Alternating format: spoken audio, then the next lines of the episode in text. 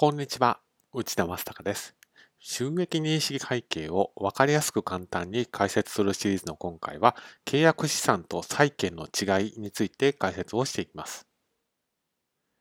昨日、契約資産とか契約負債について簡単な内容を紹介をしました。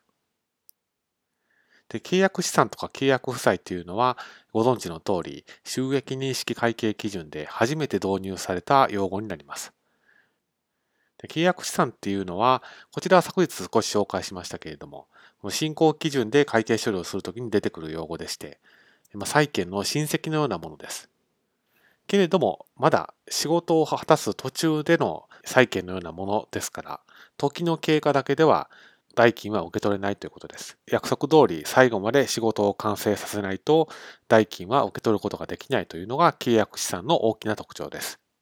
一方の債券、売掛金とかですけれども、これはすでに受け取ることが決まっていますから、期限が来れば代金を受け取れます。ですから、